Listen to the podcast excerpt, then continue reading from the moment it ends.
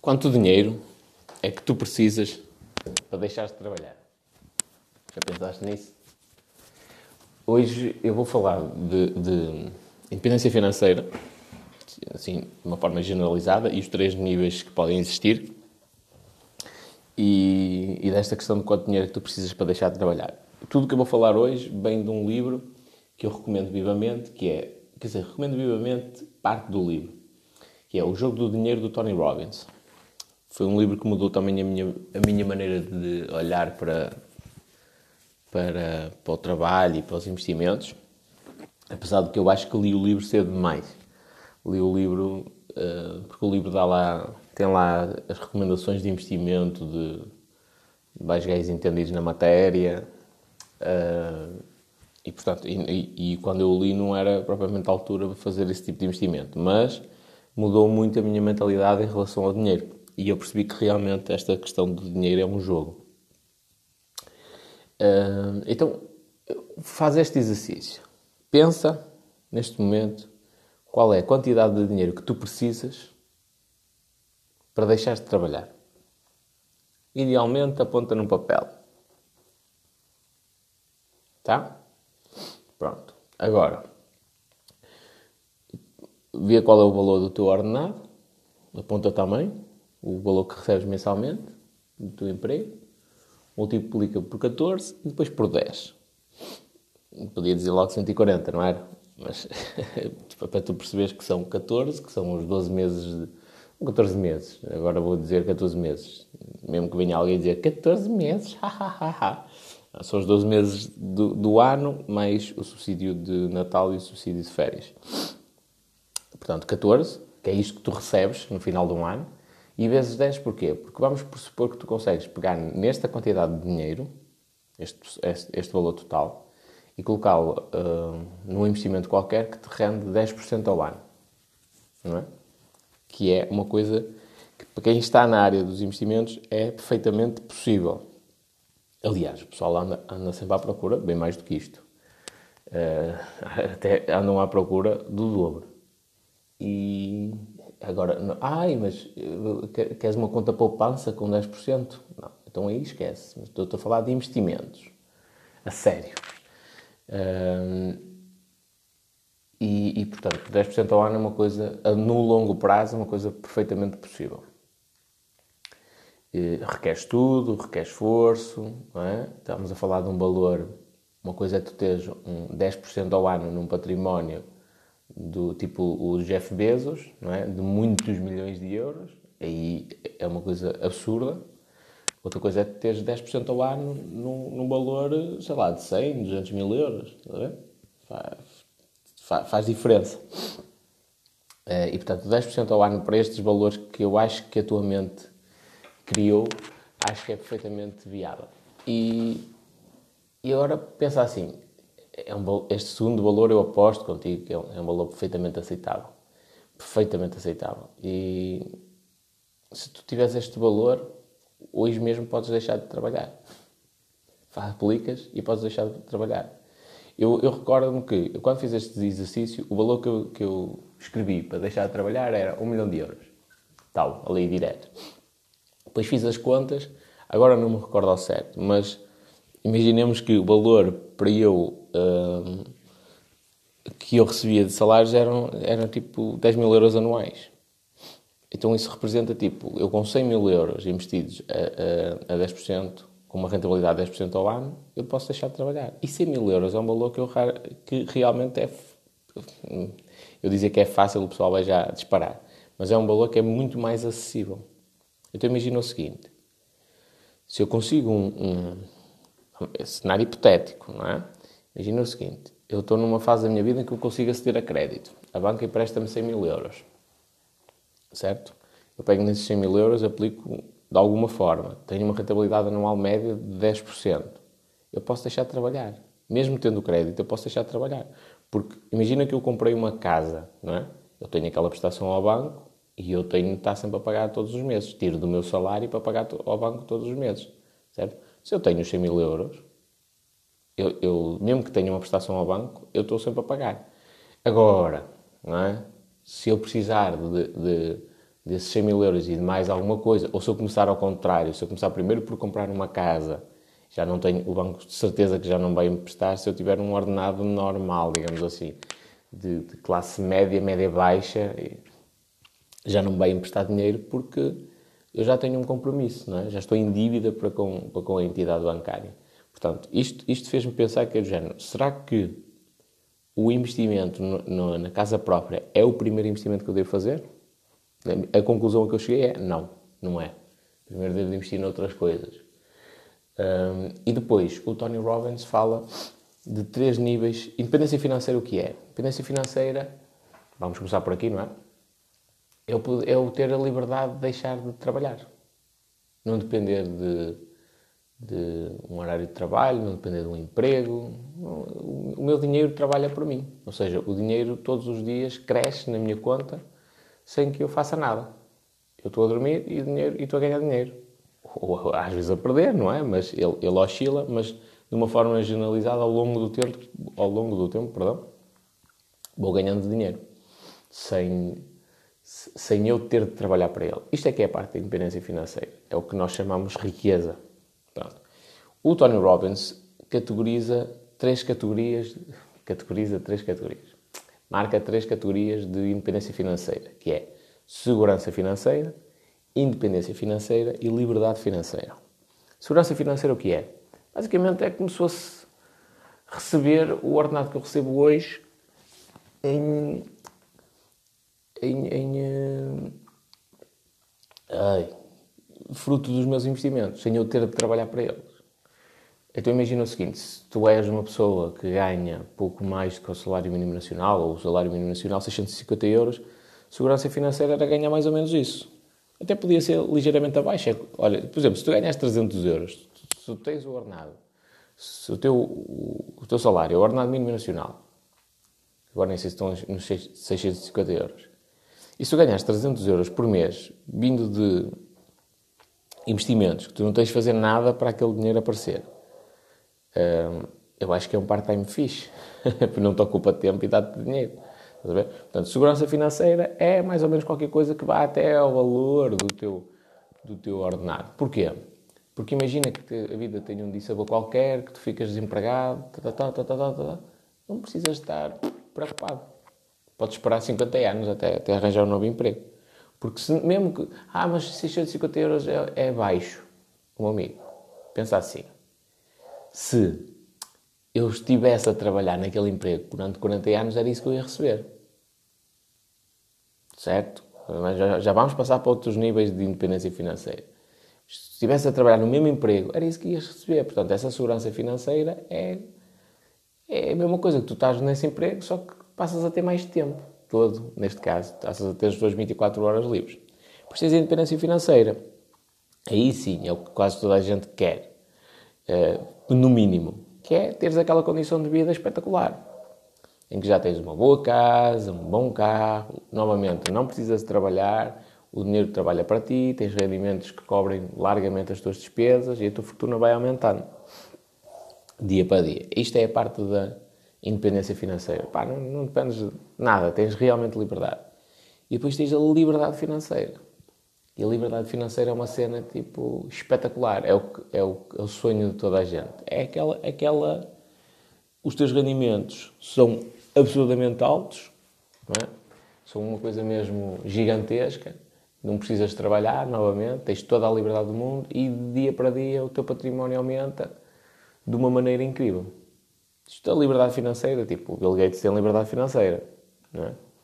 O, o, o Elon Musk, em aspas, Apesar de que o Elon Musk teve aí algumas situações um bocado difíceis. o, o Larry Page da Google tem essa liberdade financeira. Portanto, o património deles, de dia para dia, aumenta, se calhar às vezes milhões. Jeff Bezos.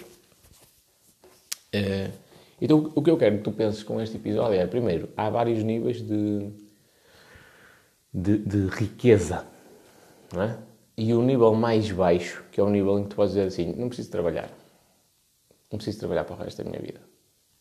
É, está mais próximo do que aquilo que tu pensas. O problema, de uma forma generalizada, é que a grande maioria das pessoas hum, faz, faz, faz as coisas todas ao contrário. Começa a comprar coisas que lhes gastam dinheiro e depois fica à espera de ficar rico. E, e, enquanto isso trabalha tipo até o resto da vida, perde a infância dos filhos, deixa de poder ir às festinhas da escola deles, uh, deixa de os poder acompanhar nas atividades extracurriculares, pronto, essas coisas. Para, para, na ambição de virem a ser ricos quando tiverem 60 anos. Às vezes nem lá chegam. E, portanto, está muito mais próximo tu ficar, teres dinheiro para fazeres aquilo que bem entendes e para seres livre. E está bem mais próximo do que tu pensas. E depois há outra questão que tem que também ser sempre analisada. Porque isto, riqueza é um conceito relativo. Para algumas pessoas, ganhar o mesmo valor que o ordenado mínimo nacional e não trabalhar é riqueza. Para outras, ganhar 10 vezes esse valor não é riqueza. Porque o nível de vida delas aumentou e querem determinados luxos e, e portanto, para, eles se considerarem ricos e financeiramente independentes, precisam de um valor muito superior. Opá, eu aqui tenho um bocadinho uma mentalidade de um monge budista. E se calhar isso até é, é assim, abona a meu favor para os negócios, para os investimentos e tudo mais, se calhar não abona a meu favor noutras coisas. Mas eu não, eu não preciso de muita coisa.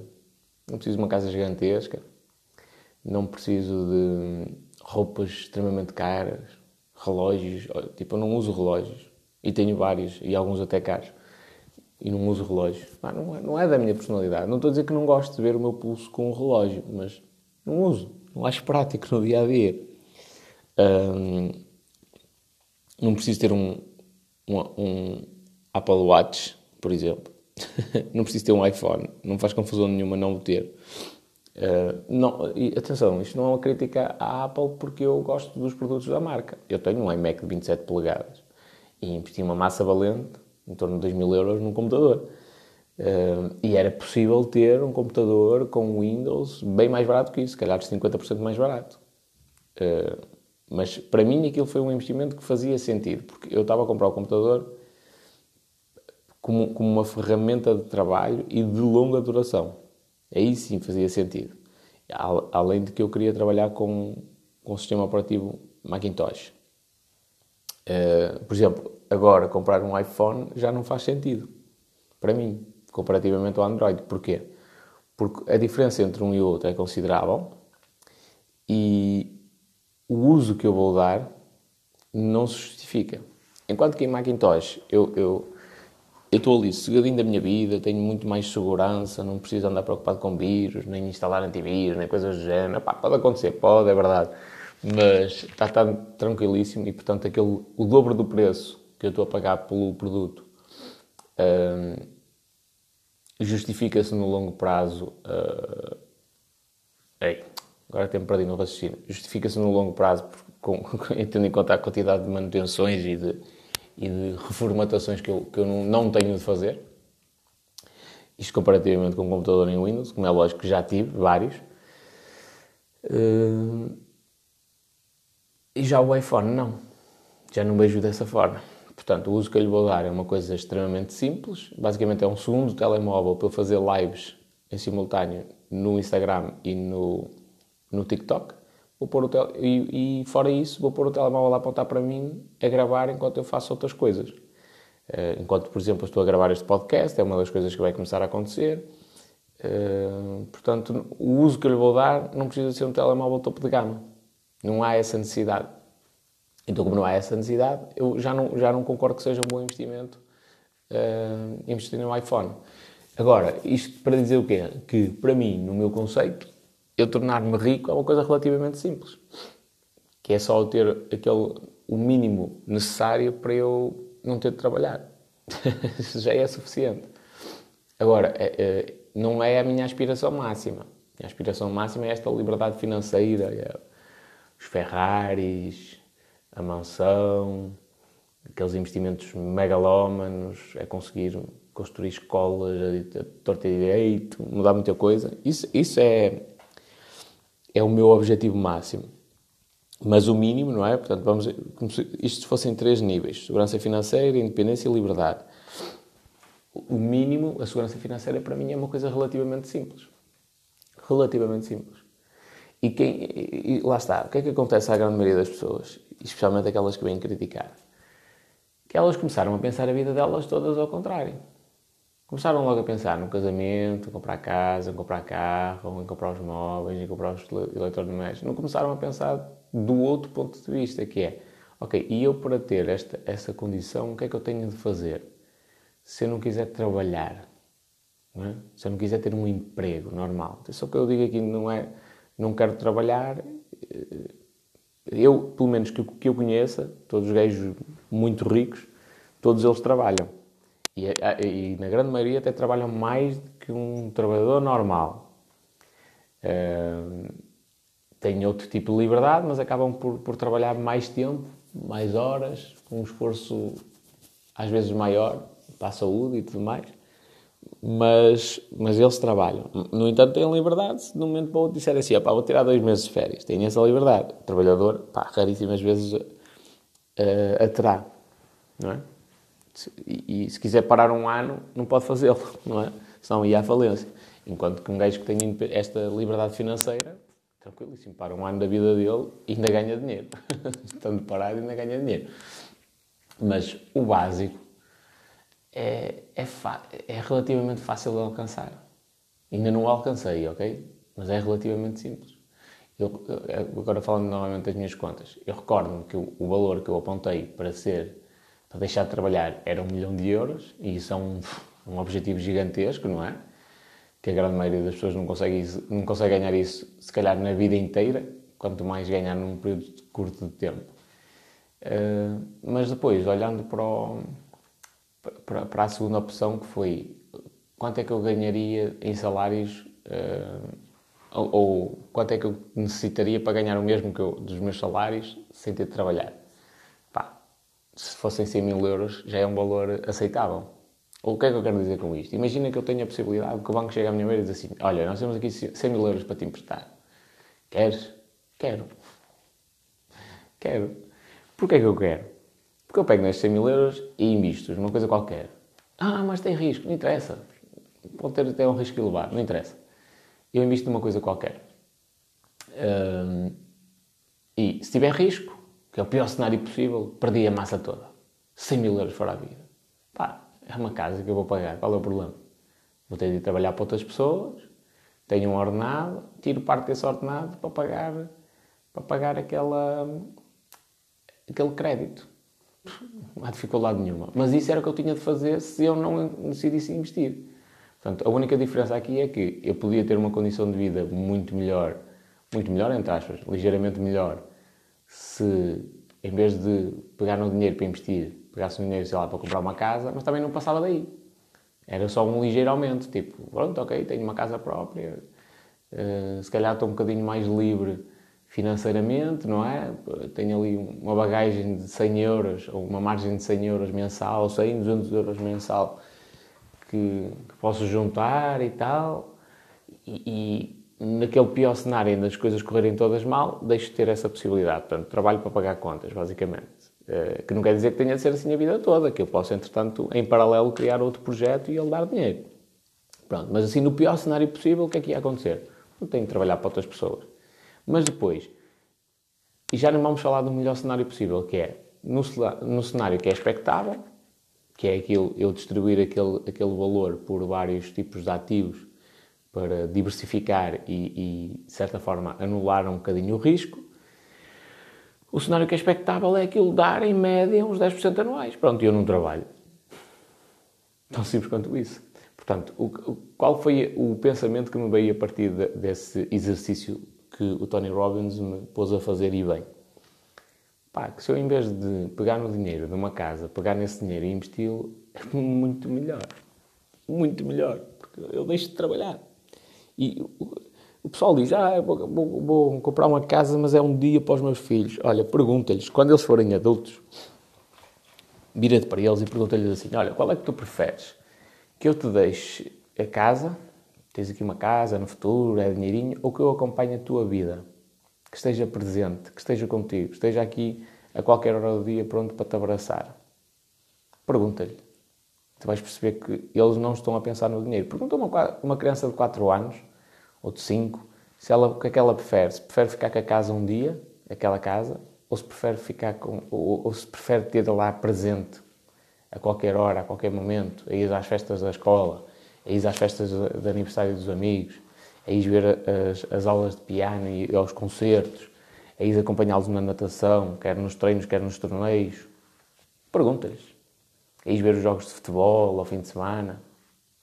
Pergunta-lhes o que é que eles preferem. Se preferem alguém que trabalha compulsivamente para pagar as contas e para um dia vir a ter a casa e ela ficar para os filhos, se eles querem isso, ou se querem alguém presente. Porque não te esqueças, mesmo que tu lhe deixes um património gigantesco, eles não vão ficar com ele. Ai, a casa é um dia para os meus filhos. Lamento imenso informar-te, mas os teus filhos vão morrer. Tal como tu. Tu vais morrer. E os teus filhos também. Ah, mas depois chega para os meus netos. E os teus netos também vão morrer. Tipo, nada disto, material que tu estás a construir e a ganhar, vai ficar para ninguém. Tipo, vai ficar cá. Se um dia, se um dia de um momento para o outro há um meteorito que se espeta contra a Terra e isto vai tudo à vida, melhor, vão os seres humanos todos à vida, tipo, vai ficar cá a tua casa, uh, e está paga, uh, e nesse processo, tu, os teus filhos, os teus netos, tipo, não viveram, basicamente, para conseguirem ganhar dinheiro a trabalhar, para pagarem essa casa, que vai ficar aqui, ao abandono, ok? Portanto, antes de pensar nos sonhos dos teus filhos, como é que vais facilitar a vida aos teus filhos, pensa nos teus sonhos. Essa é a primeira coisa. Se tu des uma boa educação aos teus filhos, isto agora já é uma recomendação que eu, que eu dou de coração, que é, se tu des uma boa educação aos teus filhos, se os, se os ensinares, desde, se estiveres presente, se te tornares uma pessoa com empatia, se lhes ensinares essa empatia, essa capacidade de lidar com pessoas, se aprenderes como é que funciona o dinheiro e se lhes ensinares isso a eles, não precisas preocupar. É a melhor, a melhor riqueza que tu lhes podes deixar. Melhor. Porque eles no futuro, eles podem até não, não podem não ir para a universidade, mas vão saber ganhar dinheiro. Porque tiveram, tiveram esse, esse tipo de instrução. Já reparaste que, por exemplo, filhos de, de ricos normalmente mantêm o património. Mantêm o património porque eles são ensinados dessa forma. Enquanto que, eh, isto foi um estudo, inclusivamente, que foi feito nos Estados Unidos. O pessoal que ganha a lotaria, no final, que aqui é o equivalente, digamos, ao Euro Milhões, a lotaria lá é o equivalente aqui ao Euro Milhões, no final de 5 anos está ou na mesma situação económica ou numa situação económica ainda pior, que normalmente é dívida. E uma dívida considerável. Porquê? Porque eles não têm educação financeira. E não é à toa que se tu ganhas o euro milhões, a massa não vem logo para a tua conta tens tipo uma formação em que os gajos te explicam que o dinheiro tem de ser aplicado, ou que deve ser aplicado, tal, tal, tal, tal, tal, tal, tal, para tu depois uh, olhares para o dinheiro de uma outra forma. Estás a ver? Uh, e isto para dizer o quê? Não é só tu herdares uma fortuna. Tu podes herdar uma fortuna e gastas a massa toda, toda. Aliás, tu tens N de exemplos de gajos de Hollywood que ganhavam milhões e foram à, e tiveram na ruína. Tens muitos exemplos e e, de empresários, e de filhos de empresários, e coisas do género, que gastaram a massa toda. Porquê? Porque eles, eles não foram instruídos no sentido financeiro. Então, quando, quando apanharam aquela massa toda, pensam que o dinheiro é infinito. Eh, e não é, já agora. Não é. Um, agora, a grande maioria dos ricos ensina desde pequeno, e às vezes o ensinar pode ser uma coisa inconsciente, que é os filhos ganham os hábitos dos pais. Se tu és fumador, é muito provável que os teus filhos ganhem esse hábito. Ah, mas eu estou a ensiná-los do contrário. Meu amigo, eh, ensinam-se é, é, dando o exemplo. É muito provável, se tu fores fumador, novamente, há estudos a comprovar isso, é muito provável que os teus filhos também sejam fumadores. E aqui é exatamente igual. Se tu és uma pessoa poupada, que investe, é muito provável no futuro que os teus filhos sejam poupados e, e que investam. Além disso, ao longo da vida, eles vão se apercebendo das tuas decisões financeiras, de onde é que tu tens o dinheiro, vão-te fazendo questões e tu vais ensinando isso aos teus filhos. Isso é a maior riqueza que tu podes deixar aos teus filhos. É tu saberes como é que funciona o dinheiro, é tu saberes como é que se ganha dinheiro, como é que se cria empresas, como é que se faz investimentos na bolsa, como é que se faz investimento imobiliário. Isto é o melhor ensinamento que tu podes deixar aos teus filhos. Porque eles, de um momento para o outro, arriscam um negócio qualquer, perderam tudo, mas sabem reconstruir tudo novamente. Uh, enquanto que se tu deixares só uma casa, olha, muitas das situações, o que é que vai acontecer? Se tiveres mais do que um filho, vão andar à cabeçada. Ou deixam a casa ao abandono, e depois um dia mais tarde aquilo é ruínas e vai ser vendido ao desbarato, ou então vão andar à cabeçada, não é? porque não querem viver os dois na mesma casa, podem não se entender uns com os outros. Oh, eu, eu, ainda recentemente, um grande amigo meu me disse assim, opá, uh, a velhota ainda, ainda está quente no caixão e eles já estão a discutir por causa das herança, da herança. E até, até ali, até o momento da morte, estava tudo espetacular, estava tudo bem. Morreu a mulher, pumba, já, já há discussão, já estão uns para cada lado, já estão advogados metidos ao barulho. São irmãos, ok? São irmãos. Uh, e depois, ele tem uma casa e, ok, tem uma casa. Não, a priori, não, se tu pensares logicamente, os teus filhos uh, não vão querer a tua casa. Porque tu, se ficares vivo até aos 80, já para não falar mais, mas se ficares vivo até aos 80 anos, os teus filhos vão ficar à espera desses 80 anos para começarem a vida deles. Dificilmente, não é? Portanto, quando tu tiveres aí uns 60, eles já têm 20 anos, começam a vida deles, querem se casar e tal, uma casita, nananana, começam a trabalhar na vida deles, mais tarde ou mais cedo têm a casa deles. Quando tu morres, eles já têm casa. Ah, ficam com o património. É verdade. Mas uh, reparem no seguinte: eles ficaram com o património, o que é que eles vão fazer com aquilo? Eu vou-te explicar. Vão vender a casa, ou vão ficar com a casa lá, lá parada, mas presumindo que vão vender, e depois não sabem o que é que vão fazer ao dinheiro. Pronto. Então, a riqueza que tu lhes deixaste é uma não riqueza. Vão estourar, vão comprar um carro, vão comprar qualquer coisa de luxo, tal, tal, tal, tal, tal, tal, e fica sem dinheiro outra vez. E voltam à classe dos pobres e continuam a trabalhar a vida inteira. É isto que eu vi acontecer com muita gente, muita gente conhecida e família e tudo mais. Uh, em contrapartida, eu acho que isto, o microfone está aqui a bater no, nos botões. Em contrapartida, se tu lhes deixares conhecimento não é, de como funciona o dinheiro, eles ganham dinheiro. Não precisam de ir para nada. Eles, ganham, eles vão saber ganhar dinheiro. Uh, e acho que isso é a maior riqueza que tu lhes podes deixar. Portanto, antes de pensares em comprar uma casa, comprar um grande carro e não sei o que mais, pensa como é que tu podes investir o teu dinheiro de maneira a que possas deixar de trabalhar teres tempo para ti, fazer as coisas que tu gostas, ires atrás dos teus sonhos, não dos teus filhos ou dos teus netos, ires atrás dos teus sonhos e, e perceberes cada vez mais. Porque a grande maioria das pessoas, isso é impensável, não é? Porque, ai, risco, tem muito risco. Ai, mas tem risco, tem risco. O risco pode ser de 5%. Ai, meu Deus, ai, tem risco, tem risco. Uh... e não percebem que, tipo, o maior risco que nós temos, para mim, o maior risco que eu tenho é, é viver uma vida infeliz. E, e, existe risco em tudo, não é? Eu estou aqui a falar, sentado na cozinha da minha casa, numa cadeira, pode dar um AVC. Há um risco de AVC. Sempre. Se eu estiver a pensar no risco em todas as coisas que eu faço, nem me vou levantar, porque posso cair, não é? Não vou beber água, posso me engasgar. E posso morrer, até afogado, com um copo de água. Isto pode parecer estúpido, mas é verdade portanto, o risco existe em tudo, em tudo. Eu, eu, olha, vou, vou carregar aqui para, para, apagar a luz. Sei lá, pode acontecer qualquer coisa e o interruptor não está bem e dá uma descarga elétrica e eu morro eletrocutado.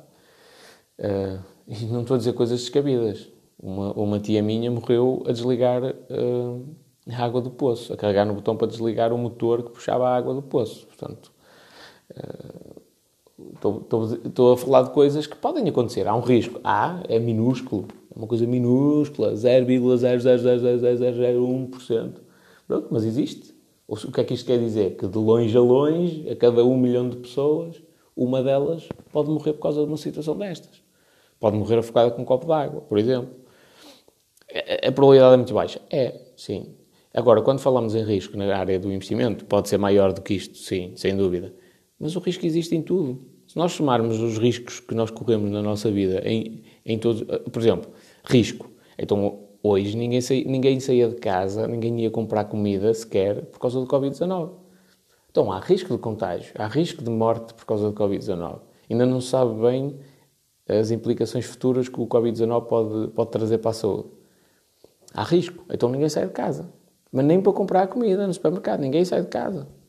Porque ir ao supermercado também tem risco.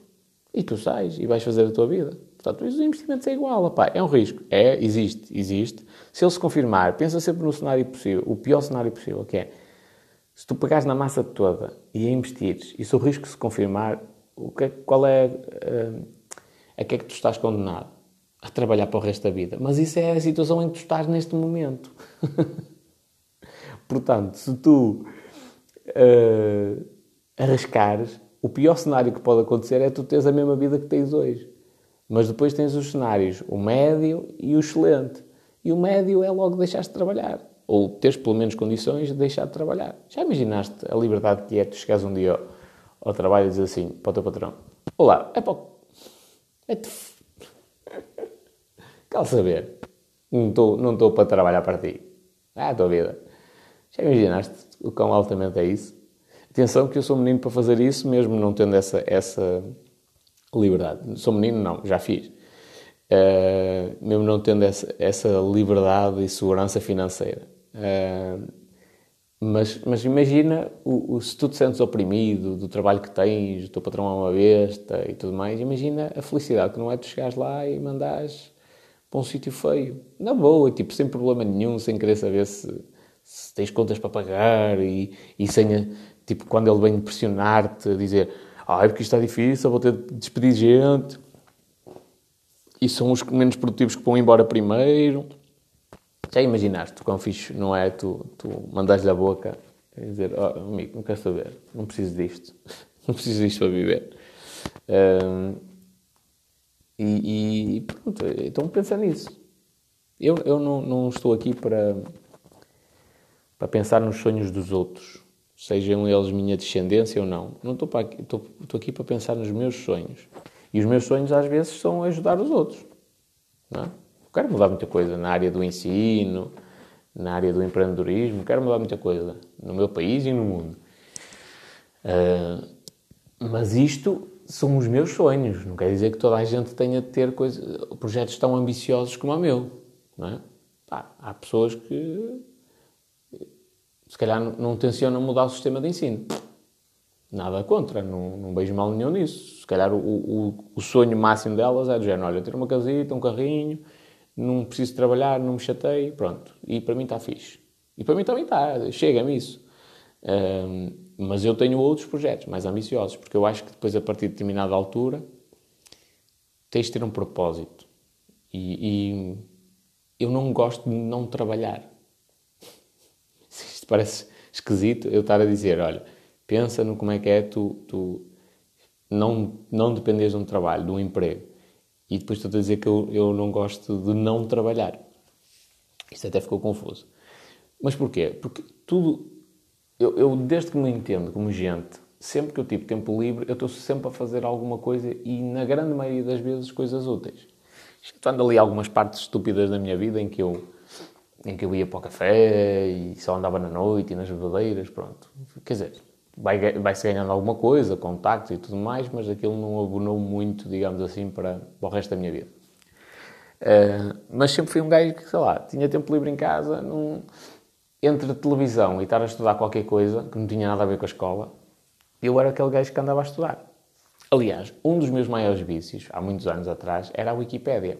Quando ela foi lançada e nem ninguém conhecia, ninguém usava aquilo, eu uma vez descobri a Wikipédia, lá está, o ratinho do computador, que anda sempre dentro das coisas e tal, e um site diferente e tal, tal, tal. Pá, e eu achei aquela cena fixe. E a Wikipédia, e acho que ainda hoje tenho, que é uma cena de lado que diz artigo aleatório. Tu carregas lá e aquilo vai mudando para uma cena que não tem nada a ver. Pronto, eu passava horas, tipo, carregava artigo aleatório, tal. Uma cena a falar sobre um planeta, não sei das quantas, de uma galáxia bem longe da nossa tal, outra vez. Depois ia ver um rei, não sei das quantas, da, da Croácia, ou lá o que é que foi. não sei se a Croácia teve, teve monarquia da mesma forma. Não interessa. Pumba. Outra vez. Página aleatória. Uma coisa qualquer sobre química. Página aleatória. Uma coisa qualquer sobre matemática. Página aleatória. Roma Antiga. Pronto, eu passava horas nisto. um, a estudar, a aprender alguma coisa, a fazer algumas cenitas minhas e, e portanto, eu, eu não me vejo no futuro do género, ok, tenho massa, não preciso fazer nada. Ou só vou andar aí para trás para a frente, a chatear o povo. Não, eu vejo-me mesmo a fazer alguma coisa. E, e o, que me, o que me motiva a ganhar dinheiro é que eu percebi, ao longo da vida, que quanto mais dinheiro eu ganhar, mais pessoas eu posso ajudar. E mais força eu tenho para combater algumas coisas que eu não concordo. A corrupção, é? na função pública, uh, os políticos sem vergonha, e essas coisas todas. E lá está, eu, eu sou careca, mas eu não sou o Dalai Lama. Não, é? não sou aquele gajo propriamente pacífico, que tenta levar tudo a bem. Não, há coisas que vão, vai ser mesmo a mal. vai ser mesmo a ferro e fogo. Mas acredito que no futuro vamos ter um país e uma sociedade muito melhor e um mundo até muito melhor. É, lá está. É, há, há, todas as pessoas na, na, no mundo são precisas as boas e as más. Acho que as más deviam ser menos más e as boas mais boas, cada vez mais boas. Um, mas todas as pessoas são precisas. Todas. E às vezes as más são más porque estão num momento de sofrimento. E é só uma questão de tempo até poderem uh, ser boas pessoas. Isto se é possível utilizar esta categorização. Um, e eu não tenho certeza se sou uma boa ou uma má pessoa, não é? Mas tenho certeza de uma coisa que é, eu faço muita coisa de coração, sem segundas intenções, com o objetivo mesmo de ajudar os outros. Eh, e pronto, pode ser que eu seja necessário para alguma coisa, pode ser que eu consiga ajudar algumas pessoas. A mim faz-me imensa confusão pensar, por exemplo, que há crianças nos pontos do mundo que passam fome, por exemplo. Faz-me imensa confusão pensar que há sítios onde há crianças que são vendidas para escravas, seja para, para, para escravatura laboral ou seja escravatura sexual. Faz-me imensa confusão. Mas eu, quando eu digo faz imensa confusão é. Uh, aquilo não me sai da cabeça. Com muita regularidade eu lembro-me disso. E é o que me faz olhar para a cena de ganhar dinheiro de, de uma maneira totalmente diferente, que é quanto mais dinheiro eu tiver, mais eu consigo combater isto. Uh, Faz-me imensa confusão olhar para a quantidade de pessoas que, que são toxicodependentes e, e que o Estado não consegue dar resposta correta, porque aquilo na prática são, é verdade que foram as pessoas que se meteram nisso e tudo mais, mas atenção, nós temos níveis de energia mental diferentes, não temos todos a, a mesma capacidade mental. Isto, isto é é notório quando nós olhamos para o físico, não é? Eu olho para um fisiculturista e, pá, aquele gajo tem um bíceps gigantesco e o meu é pequenino. Uh, mas quando falamos da, da, do, do, maior músculo que nós temos, maior no sentido de importância, que é o cérebro, não é tão notório. Nós não conseguimos ver. E, e, também não é só o, o, falar da pessoa que mostra, porque o gajo até pode ser um intelectual e sabe muito e recita ali poemas e, e sabe as fórmulas matemáticas todas e é uma pessoa sem qualquer tipo de autocontrole, por exemplo. Ou seja, ele realmente usa o cérebro de uma maneira efetiva para algumas coisas, mas para outras não consegue utilizá-lo de forma tão, tão boa. E depois o que é que acontece? Esse tipo de pessoa tendencialmente é, é gorda, não, não, tem, não tem autocontrole nenhum, tipo, a mínima coisa dispara a torta e a direito, fala, fala de uma maneira muito rude para as pessoas. Uh, portanto, ele, ele, tem inteligência, por um lado, mas não tem autocontrole, ou seja, o músculo do cérebro não está realmente trabalhado. E, portanto, esse, esse olhar para isso não é muito notório. Portanto, não, não, não é só apontar o, o, dedo a alguém que é toxicodependente. Ai, mas foi ele que se meteu nisto. Calma, não temos todos a mesma energia mental, não temos todos a mesma capacidade e às vezes é verdade que foi ele que se meteu nisso, a culpa é toda dele, mas nós também podemos ajudar as pessoas, não é? Eu, eu fico muito mais feliz em saber que eu pago impostos e que esses impostos podem salvar um toxicodependente da morte é? e, e recuperá-lo e ele um dia mais tarde vir uma, ser uma pessoa extremamente bem-sucedida, rica, que vai ajudar outros toxicodependentes e vai ajudar a sociedade, vai combater a fome, vai combater a pobreza, vai combater muita coisa, eu fico muito mais feliz de saber que o dinheiro dos meus impostos é gasto, mas uh, todo ajudar pessoas assim. E quem diz toxicodependentes diz outras coisas, pobreza extrema, uh, pronto, outras coisas, nesses problemas sociais, do que em autoestradas e coisas do género. Ah, mas as autoestradas são necessárias. Que... É verdade, também concordo, é verdade, sim senhor. São necessárias, mas se formos a pensar bem, eu acho que, isso é a minha opinião, eu dou muito mais valor à questão humana do que à questão material. E, portanto, entre construir uma autoestrada e salvar meia dúzia de toxicodependentes, eu prefiro salvar os toxicodependentes. Dar-lhes uma oportunidade deles, deles viver. Porquê? Porque, na minha opinião, no meu conceito, esses toxicodependentes podem vir a tornar-se forças eh, tão grandes na nossa sociedade que eles sozinhos constroem a autostrada, pagam a autostrada inteira. Eh, e, portanto, aí eu vejo como um bom investimento. Eh, pronto, então pensa nisso, pensa no quanto tu. Primeiro, porque é que tens de ganhar dinheiro, porque é que deves ganhar dinheiro e quanto é que tu precisas para deixar de trabalhar para teres o mesmo salário que tens agora, só que deixaste de trabalhar. Simples. Acredita, é bem menos do que que tu pensas.